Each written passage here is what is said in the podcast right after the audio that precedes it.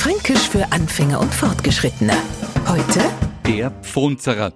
Manchmal kann man schon ganz schön stolz sein auf seine eigene Leistung. Wenn man zum Beispiel besonders sportlich war und zum Briefkasten nicht mit dem Auto gefahren, sondern gelaufen ist. Der Pfunzerer, der hat es natürlich arg gemacht, bloß ist er im Handstand vorgelaufen und nicht bloß halten. Na, na, der Pfunzerer, der macht es seit Jahren regelmäßig. Ist doch ein Klacks.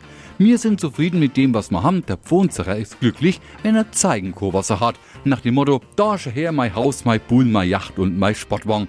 Wir sind einfach ehrlich und bescheiden. Der Pfunzerer, ein wenig Angeber.